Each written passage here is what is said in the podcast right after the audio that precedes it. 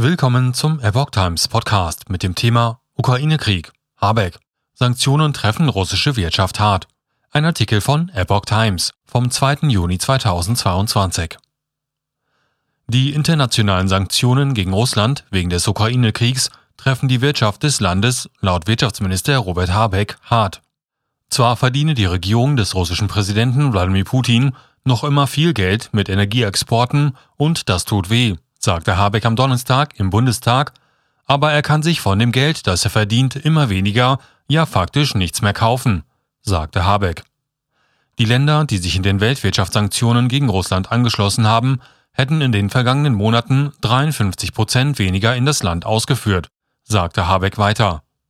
Auch die Exporte der Staaten, die sich noch nicht an den Sanktionen beteiligten, seien um 45 Prozent gesunken. Russland fehlten so zum Beispiel Sicherheitsupdates für Flugzeuge, mit der Konsequenz, dass bald die Flugzeuge am Boden bleiben, so Habeck. Dem Land fehlten technische Güter, sodass Produktionsprozesse gestört wurden.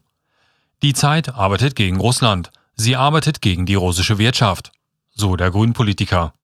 Das russische Bruttoinlandsprodukt sei bereits um 9% eingebrochen. Die Kreditwürdigkeit des Landes habe nur noch am Status, sagte der Wirtschaftsminister weiter.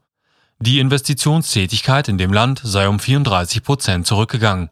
Die Kosten der Sanktionen treffen aber auch die deutsche Wirtschaft und die deutsche Bevölkerung.